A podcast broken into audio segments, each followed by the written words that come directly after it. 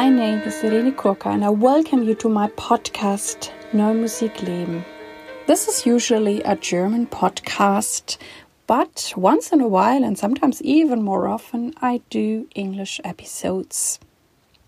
And I love doing English episodes. I have studied classical singing and music, but I love to sing contemporary, experimental, new music. And if you would like to know more about me, please look at my website www.irenekurka.de. I will put this into the show notes. And in this podcast, I talk about topics all around contemporary experimental music. I share with you behind the scenes, insider knowledge, and I really want to bring you the human beings out of the new music world much closer to you. I'm cooperating with the NMZ Neue Musikzeitung, which is a very important German paper about, yeah, music, about all topics of music. I'm also always very thankful when you email me and contact me. I get lovely, lovely messages from all over the world. And that makes me very happy and also motivates me to continue with this podcast. Now I have a little series for you because, well, last year I was supposed to travel to Great Britain and I love traveling to Great Britain. I was invited to sing in Oxford. And well, we all know what happened. COVID 19 came and all these things were cancelled. So far, I could not travel to Great Britain and work with my wonderful colleagues there. And now it's almost a year that we have this coronavirus in this world, and with all the yeah regulations and things that come along with it. And so I was thinking so much about yeah being with my colleagues, working with them, and I was really also curious to know how they are doing.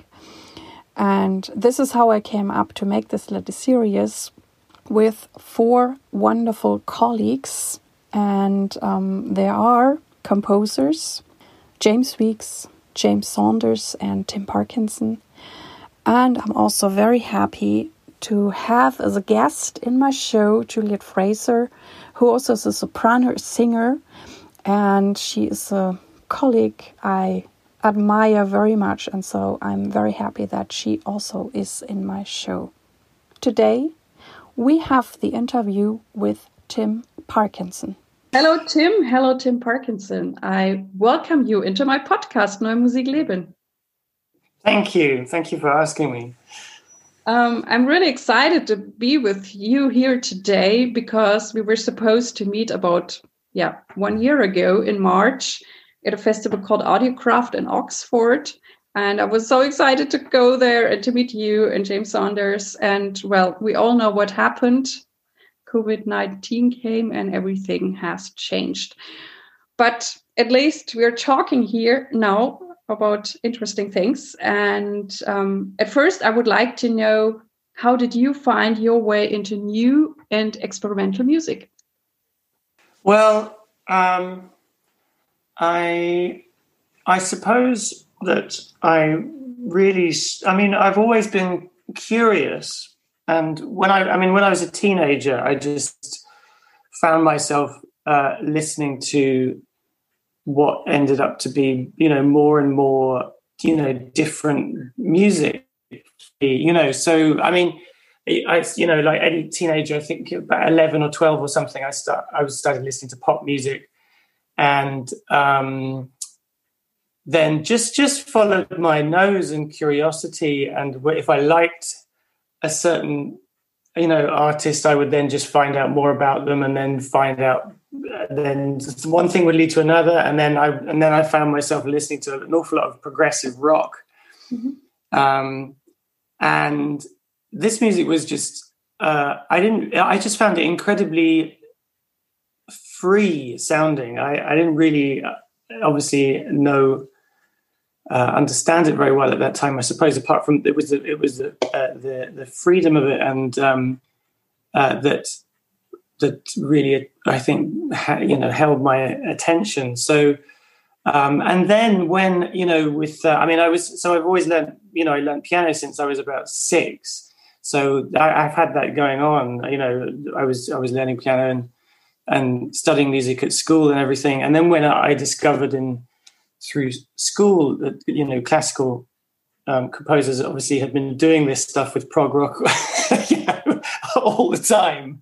Um, and I got it, you know. Then, I, then there was a there, then there was a connection there between my own interests and what I suppose is, you know, um, what was was sort of like educational requirements of the time. So um, that led me down that path, really, you know, and people like Bartok and Shostakovich obviously was a sort of the first way in.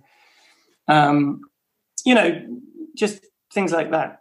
That's and, and then and then it kind of got it's it's continued from there really that I'm I'm just always curious about about um, music I haven't heard yet. So it's kind of it's kind of gone on from there, and it just it sort of uh, it kind of opens up a new part of my brain that I didn't know was there before.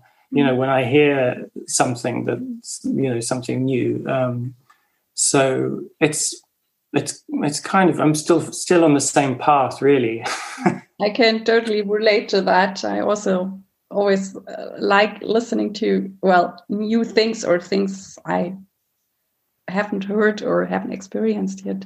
Did you, when did you start composing then? Well, I mean, so uh, playing piano, I guess I was always doing things like that um, as a child. You know, in the same way that you know children always are drawing all the time. So I don't know whether it's difficult whether you would say even like to an artist when did you start drawing you know it's like you're, always doing it in a way um, but then you know there comes a point when it, the kind of the realization that if I wrote it down before the event, you know, before just making up on the piano, you know, if I planned something, then that was kind of exciting. This notion of of of writing things down, planning them, um, you know, articulating things in time, you know, um, that I that I didn't have to remember, uh, and also just this idea of getting other uh, you know, like being able to transport that onto someone else, you know, getting uh, asking other people to play.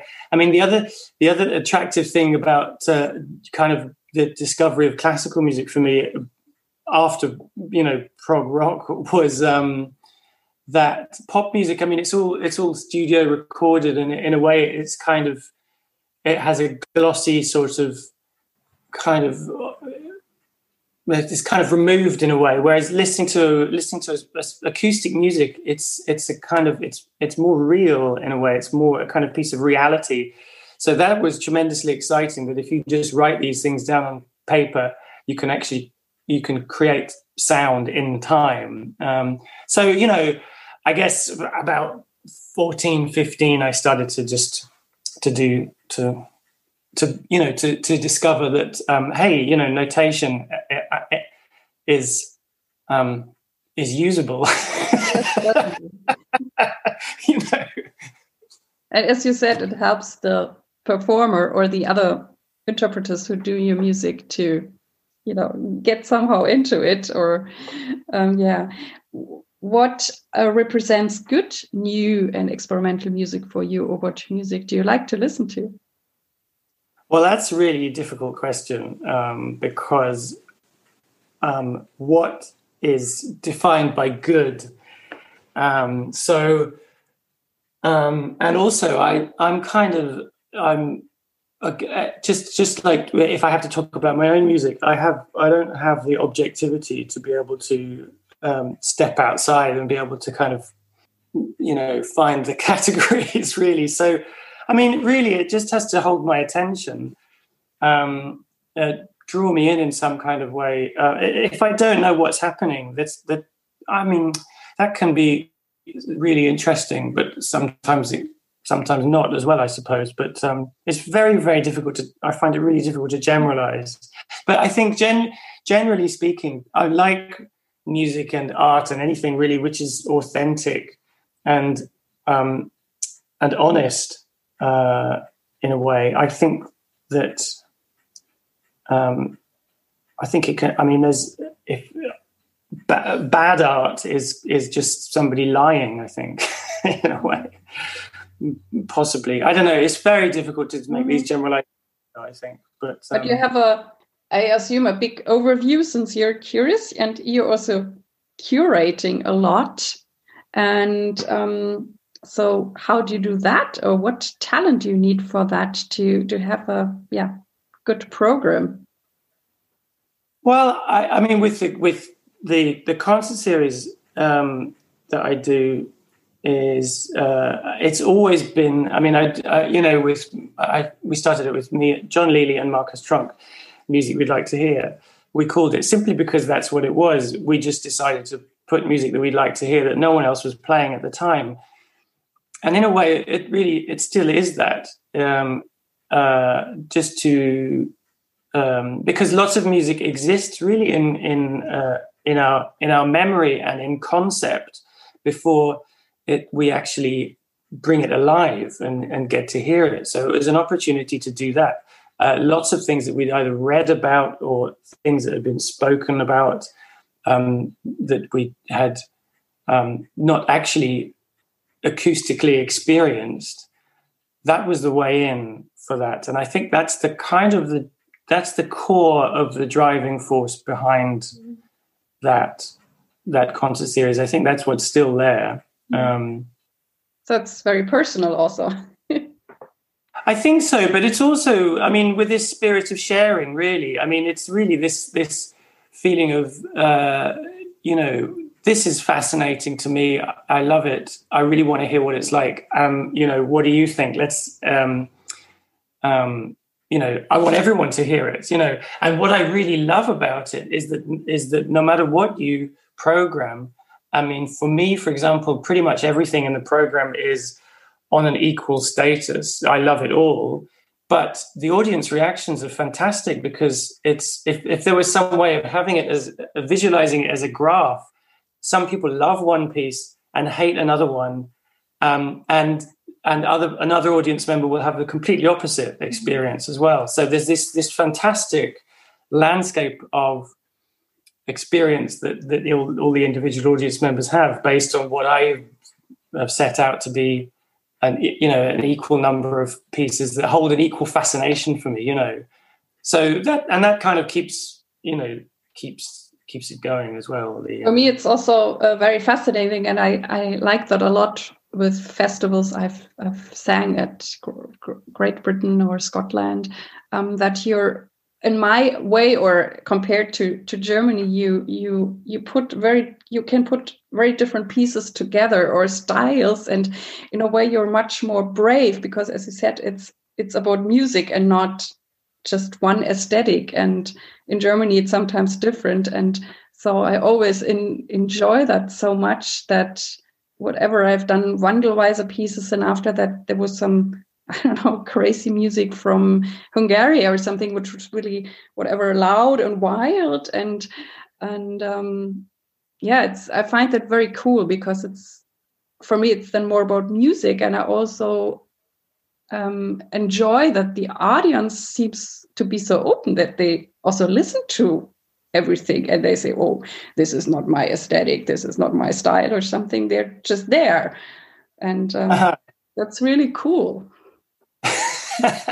well I, I, like to kind of i always think of it as a i like to open up a space really. So if, if there's a, a predominance of one um, quality of music I, I want to kind of put something else often in to contrast or just to or in relief so that one can show up the other a little bit more or something.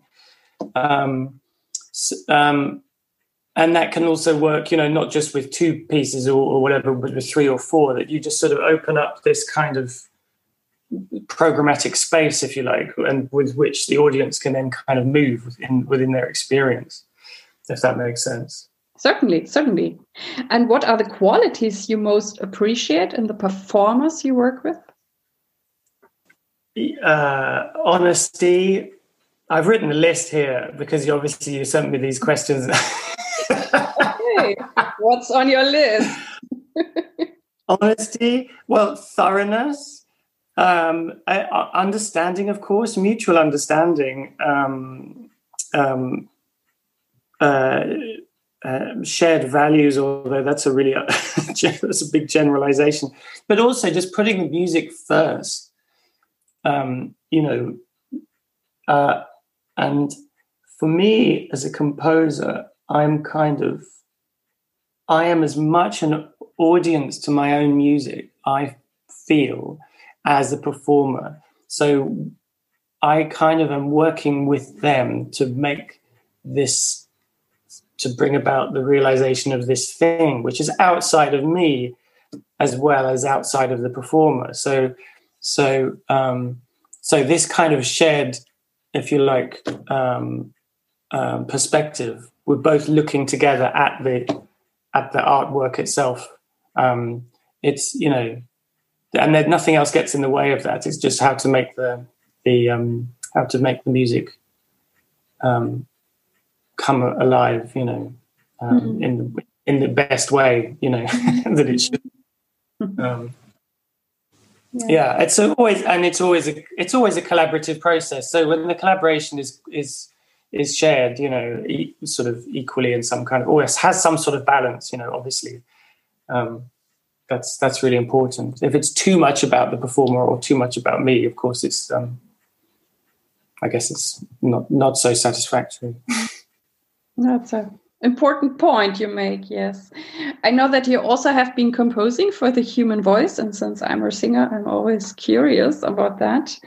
And um, how is this for you, or is it special or challenging for you to write for the human voice? I mean, there are also composers who don't want to write for human voice, so you do. Well, I find it. I do find it challenging uh, because, uh, as an as an abstraction, I think just to talk about the human voice, um, because I I want to know. Well, whose voice is it? What is the voice? I mean, you know, there's more uniformity between pianos, you know, or instruments. So that's not so. It's not. I mean, it's not such a uh, con- uh, contrast or whatever. But um, but with with with people, I I think I kind of feel I'd like to know what kind of voice it is, and but also what the voice is do, what the voice is going to be doing. I mean, singing or um, speaking or or something else, or vocalizing or whatever. I'd like to kind of um, uh, so I find it very difficult to think of the human voice just as an abstraction like that. I think if um, when I'm working with the idea of the human voice, it's usually with somebody in mind. Um, um, not always, not always, but of course. Um, but I mean, with with the opera that I did, you know, of course, a lot of the a lot of the human voice in there is either speaking or it's um, it's a, a, kind of a, singing style, which is just you know um, uh, comes from the person itself. You know, so I, that's that's kind of what I had in mind as well. You know. Mm. Uh, um, but also, it, and also, if I am writing for the human voice, the big problem is well, uh, is also just is words. Really, what what words am I setting? and that's that's I'd say is a massive challenge each mm-hmm. time. I understand. Yes, yeah. I know, I know. I know what you mean because every singer is so unique, and you know, some things are easy for me or for a colleague, and you have the timbre of the voice, and and I also understand the other point that I mean, the voice is part of me, of my body, and so it's always somehow together, and that's can be an advantage, but also a disadvantage or can be also challenging at times for for the singer. Yeah. And so how do your friends family colleagues and audiences react to your sort of music and how do you deal with their reactions? Well i th- i think that they're um, they are i can't really talk for them really i can i i mean they're I, you know i have i have friends and we're still friends you know even after they hear my music so, and I feel that, I mean, I feel that when, you know, my, the music that I write really is, um, is just an extension, or it's just it's a part of who I am anyway. So so I don't really see a, a lot of difference between the music that I write and the and, and the person that I am um, when I'm with my friends. So um, so hopefully that there's there's a there's um, the quality there that that they recognise. Um, but also, it's a very I mean, it's uh, it's it's also a, um, it's a very intimate thing uh, or an exposing uh, experience. You know, a lot of time to to have friends listen to a piece of music that I've written, which uh, you know, in in the earlier, you know, when I was younger, it, it's uh, it, it's kind of uh, it's quite a excruciating. Or not really. Well you know some it's very it's a very it's exposing kind of experience but i mean i'm much i'm much used, more used to it now.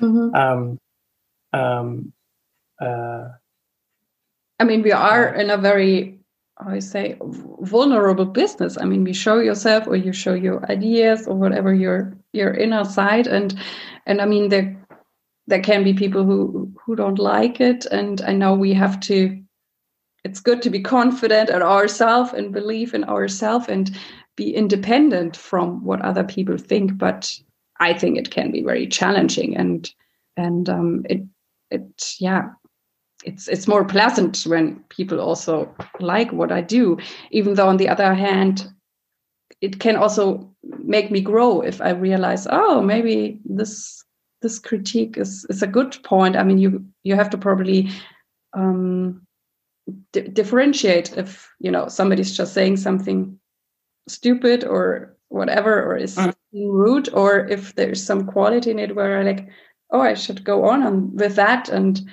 and then i grow and something else happens. And um, but i also feel we it's very very vulnerable what we do. Mm.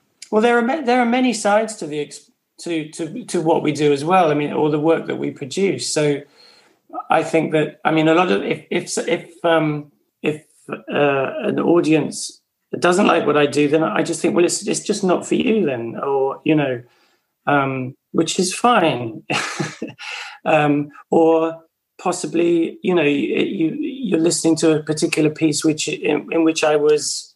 Um, you know, I'm not always. I mean, not not every piece doesn't contain every every single uh, you know a cross section of me as I am.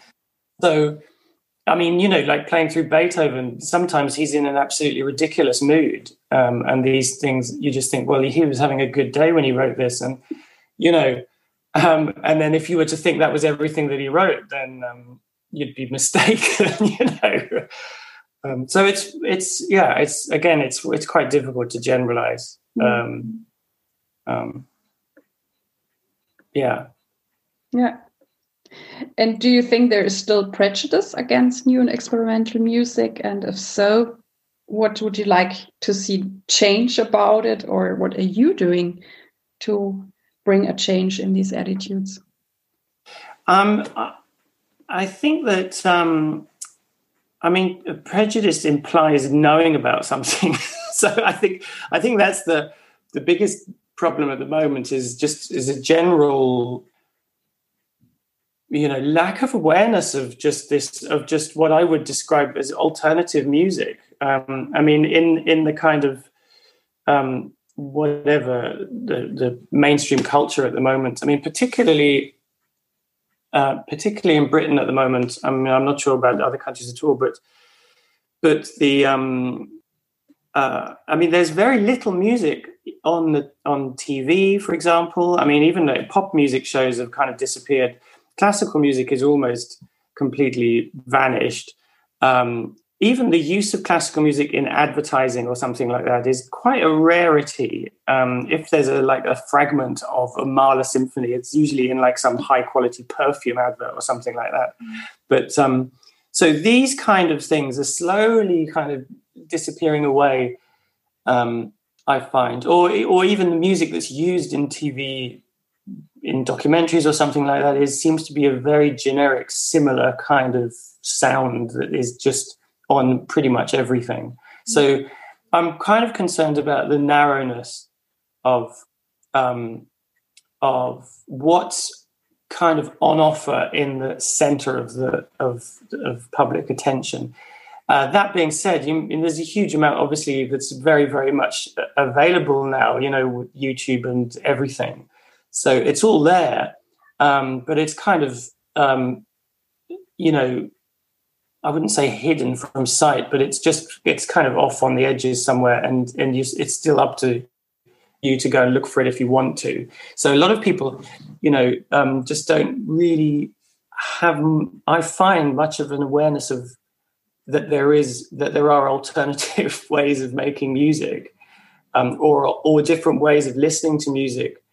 Um, um and I've taught, you know, I teach, so a lot of the time I'll, I will just you know play something um some some mod i don't know even schoenberg or something you know i was going to say contemporary music but let, let, let's have let's talk about 100 year old music. Um, even with that i'll play it to you know some of the kids that i teach and just see what they think. Um, and um, i'm you know it's i love getting reaction from them and seeing what they think. And, and oftentimes it's not always negative. It's just it's just what the heck what's that? You know what is that?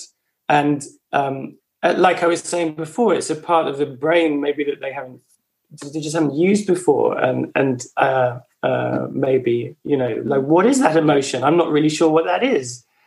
Yeah you know um, uh, and also the, the, this idea that of course there are different ways of listening. So uh, and some people are, are, still kind of looking for the story or an emotional narrative or you know um, are you expressing your feelings? Um, things like that. These are these are kind of you know cultural uh, stereotypes and and so forth that are and tropes that are that are just um, keep getting re- you know uh, keep getting presented year after year um, um, in hmm. uh, in the in public perception of how an artist or a composer should be and what the music is all about and so on you know um, it's sometimes, I mean, when you listen to some music, sometimes it's okay to be bored and just sit and relax and go off and and and have your own thoughts. You know, that's okay. Yeah, certainly. you know, an acceptable response to music if if you if if you want it to be. I mean, um, I always think, I mean, I don't, I, I always say, you know, I don't have any special superpowers. I've just, you know, to appreciate this, I'm listening to it on the same terms as, as anybody else. You know, I'm just obviously, I've, I've got a huge amount of experience. I've listened to a, huge, a lot of music um, simply by being curious and, and, and exploring. Mm-hmm. Um, and, you know, there's, and obviously there are things that I don't like as well. So I'm, you know, I'm not completely, um, open to anything whatsoever. Yeah, yeah. yeah. And sometimes it's also the how do you say like the daily state. I also had made that experience that I was in a concert and one piece like I really didn't like it and and I, then I got the opportunity to hear it I don't know a year later again and suddenly I was like oh interesting maybe I yeah.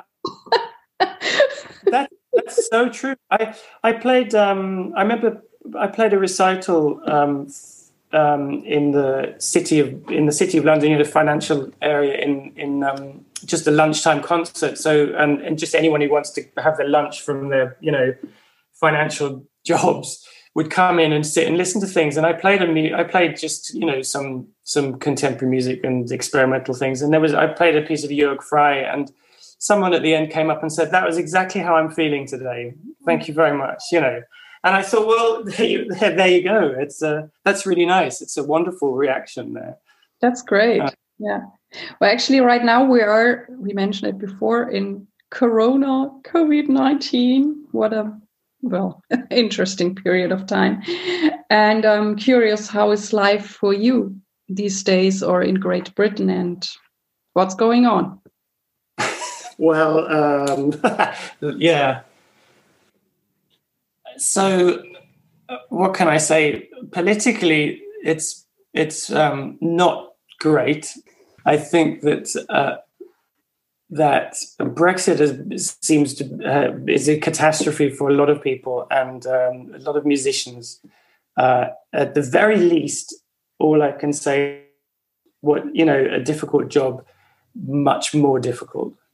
Um, but it's or or it would seem to be the case. Um, and and obviously, yeah, with um, um, what's going on at the moment, obviously, it's. I mean, if you'd asked me that a year ago, there's a, there, you know, there's, um, there's, I, I would have a lot more positive things to say. I mean, it's more easier to talk about a year ago in terms of what's happening in in in Britain because I feel I feel that it's. I mean, artistically, it's it's it's um, it feels quite healthy in the sense that there are there are lots of people making lots of interesting and, and great work.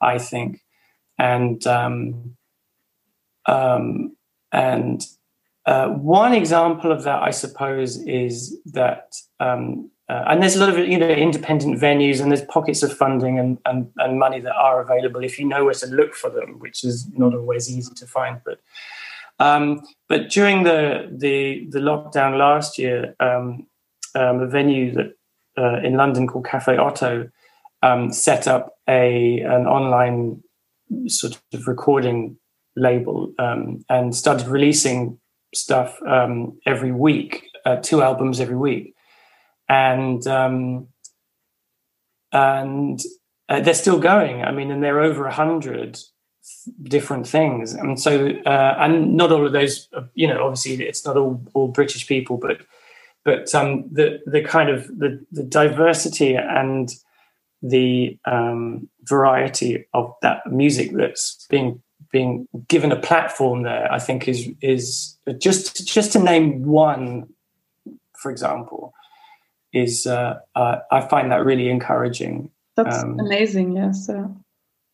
But and they haven't repeated anything. You know, I mean, there's no, there's never been a second album from anyone this last year. It's all new names every week. So I think I think um, so. That's that's fascinating and and. Uh, but yeah, I mean, there's a lot, there's a there's a lot to complain about at the moment.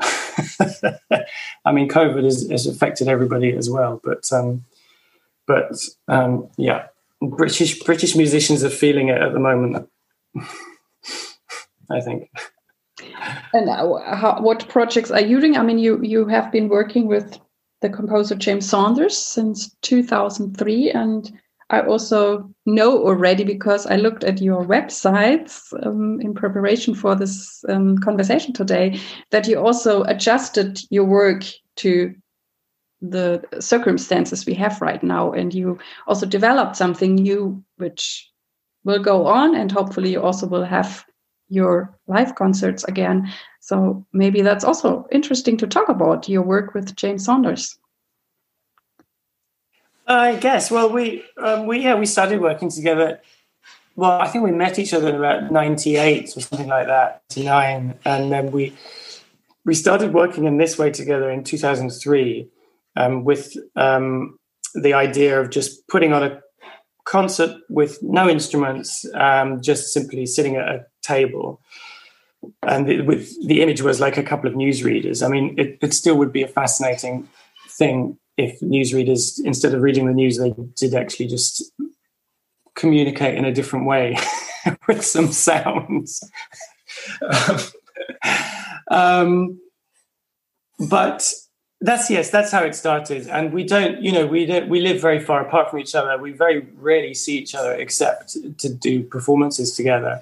So um, uh, and yeah, we would have met at Audiograft last year, and there was there were other performances lined up but um, obviously all, all, this happened. And then we so we just started to make realizations of, of pieces that we'd played before um, which required uh, no coordination no rhythmic coordination. So we decided to make video realizations of that where we didn't have to synchronize. You know synchronizing was not was irrelevant which so it works perfectly for split screen video or or things like that um, and then I started to make new work just on that basis to, to make these sort of mobile sculptural um, DIY songs um, using domestic whatever you know instruments or whatever you happen to have, and just recorded obviously very cheaply and simply on on a, on a, a phone or an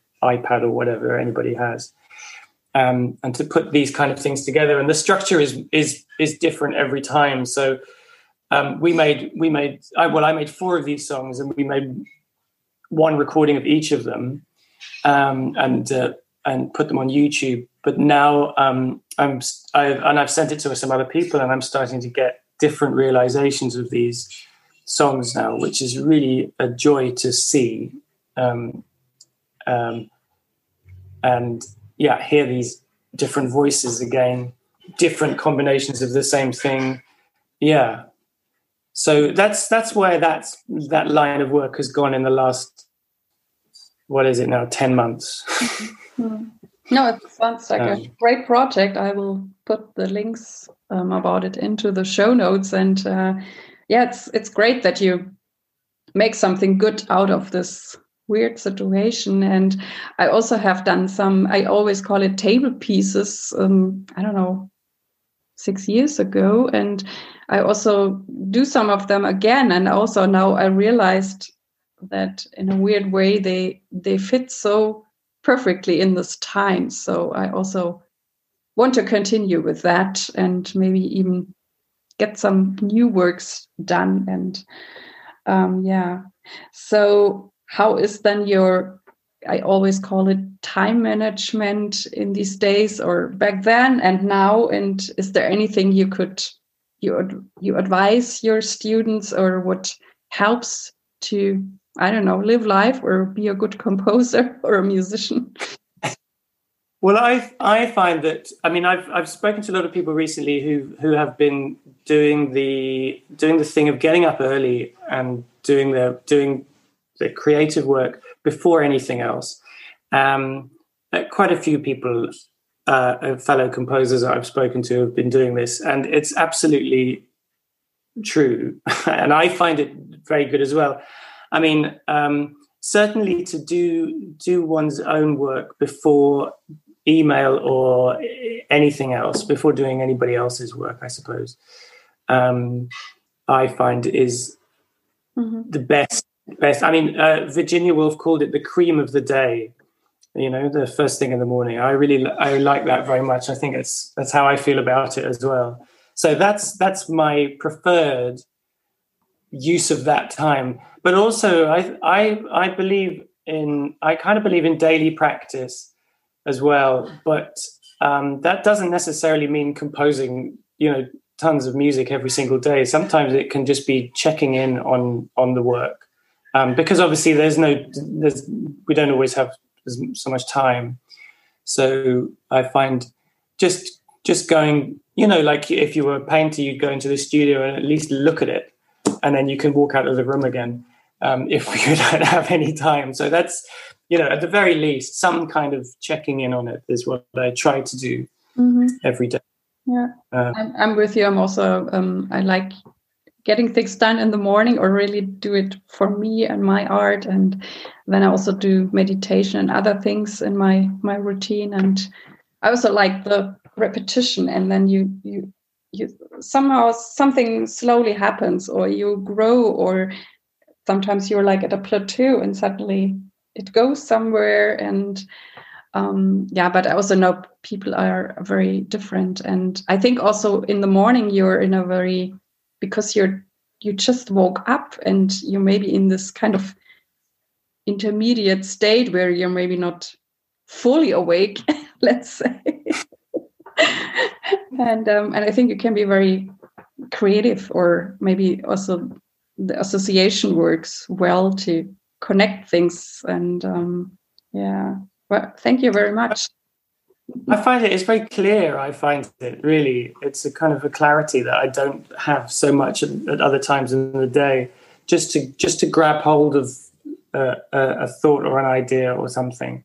Um, and and one thing that I'm telling myself a lot at the moment is to is to is to trust in process mm-hmm. and, and, remain present.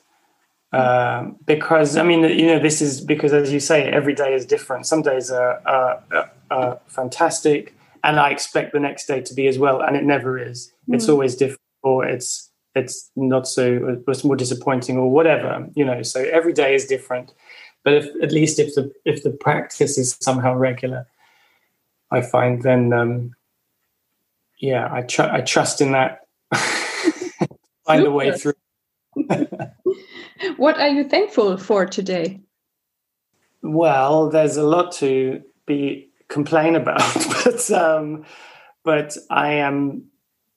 What can I say? I'm thankful for um, just my yeah my my friends and my health and my my my lovely wife that I live with, and um, that I have that I can that I have I'm making I'm making projects for myself. So I find I, am thankful that I'm I have that curiosity to continue and to look for things. I'm thankful for the uh, for the you know what paid work I have at the moment mm. as well. I'm very thankful for that and the community involved with that as well. So with the with the the place that I work and I that I teach and the colleagues that I work with. So um, and the you know the wider kind of community and new music community in general. Um, uh, I feel very close to them, even though we're we're all very separated. And you know, and I'm very I'm blessed with very lovely neighbours as well, which is mm. not always thing any anybody can choose. So so you know, I am counting my blessings here. super, super. and um, who or what has played the greatest role in shaping you and what inspires you?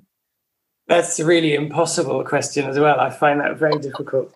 Um, um, the, what has shaped me? I, what I think about often is, is just simply being alive in the world at this moment that's it, really. I think um, because it's a big task.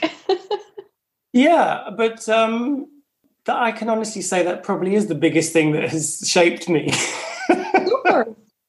I mean, that you know, I've I've I've read a tremendous amount. I've looked, I've listened to a lot of music. Um, you know, I I've I, I love painting. I've um, and art in general. So there's a huge amount that I've absorbed and that's become part of part of me.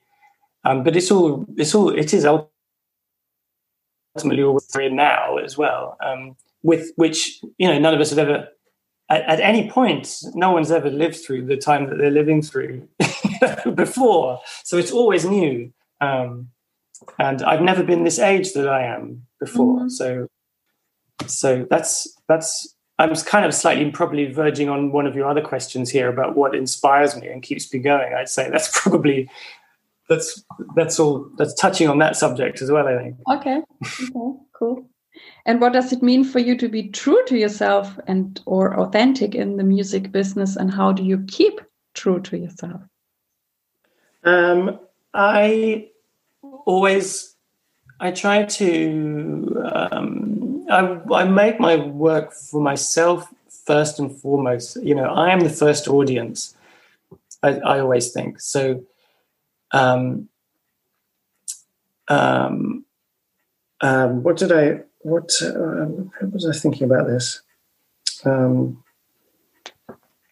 yeah, I think it just has to interest me, um, and uh, first and foremost, um, and to be honest about it as well, and to be and to be kind of um, um, yeah, just to be honest as well. So if something's not working, or if it's, um, or if I'm trying, I want, you know, I'm trying, trying for it to be something that it doesn't really want to be, or that I'm not really, I'm not really wholly committed to it, or something. I mean, I just uh, recently, for example, I was working on something, and I really wanted to make it work, and it really wasn't, and I just took the decision to just forget it. Actually, just and um, just forget the project and move on to something else. And it was actually, it's very difficult to let go of something, but it's a wonderful uh, thing to be able to, to just to let it go and move on to something else. And then I had a much better time um, with the project I then moved on to. Mm-hmm. So, um, but I kind of, I'm very much afraid of the of, of um, the uh, authenticity being challenged at the moment in terms of of our choices being again narrowed,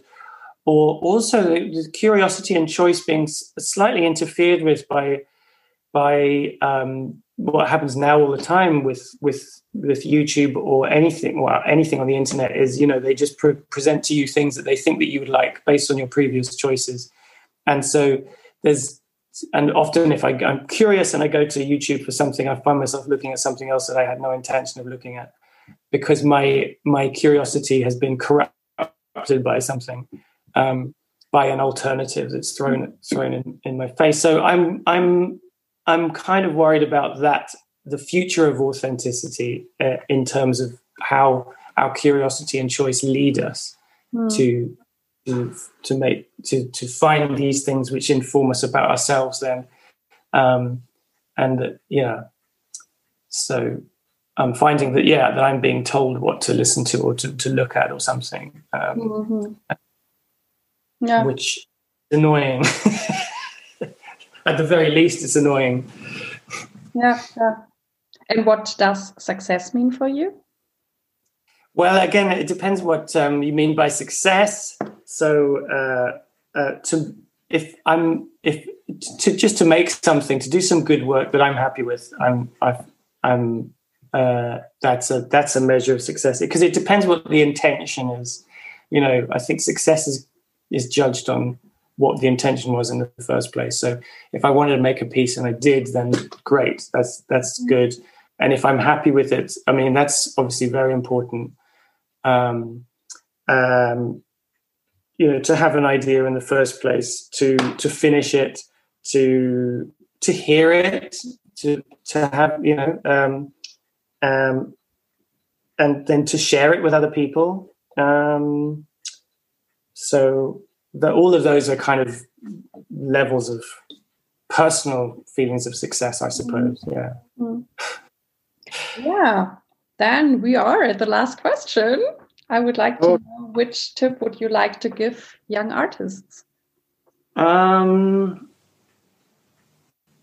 well, trust in process. Um, work hard. Do what you like. Um, you know, know thyself really.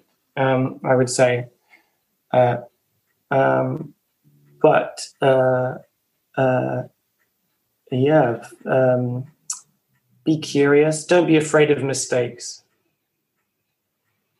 There's a lot of a lot of bits of advice here. I wouldn't say that one is any more important than the other. But um, but if but when you're writing, a, if you're making a piece of art, do whatever you like. I would say. Oh, great! And that's a huge I mean, it depends what you like, you know, and, and who you are, of course. Certainly, yeah. Well, I thank you very much, dear Tim. It was a pleasure talking to you. And I still keep my fingers crossed that eventually we meet, we meet, we meet. and I wish you all the best to you and to Britain. And yeah, see you around. And to you. Thank you very much. I really hope that you could take lots of inspirations and motivations and ideas for you out of this interview. I'm looking forward to hear from you. Get ideas, suggestions, feedback through Facebook or email. I thank you very much that you tuned in with me today. I hope that you liked it, and I also hope that this episode has inspired you. It would make me really happy if you could tell your friends and colleagues about this podcast. Thank you very much. I wish you all the best. Live your music, live your life, and see you next time. Yours, Irene.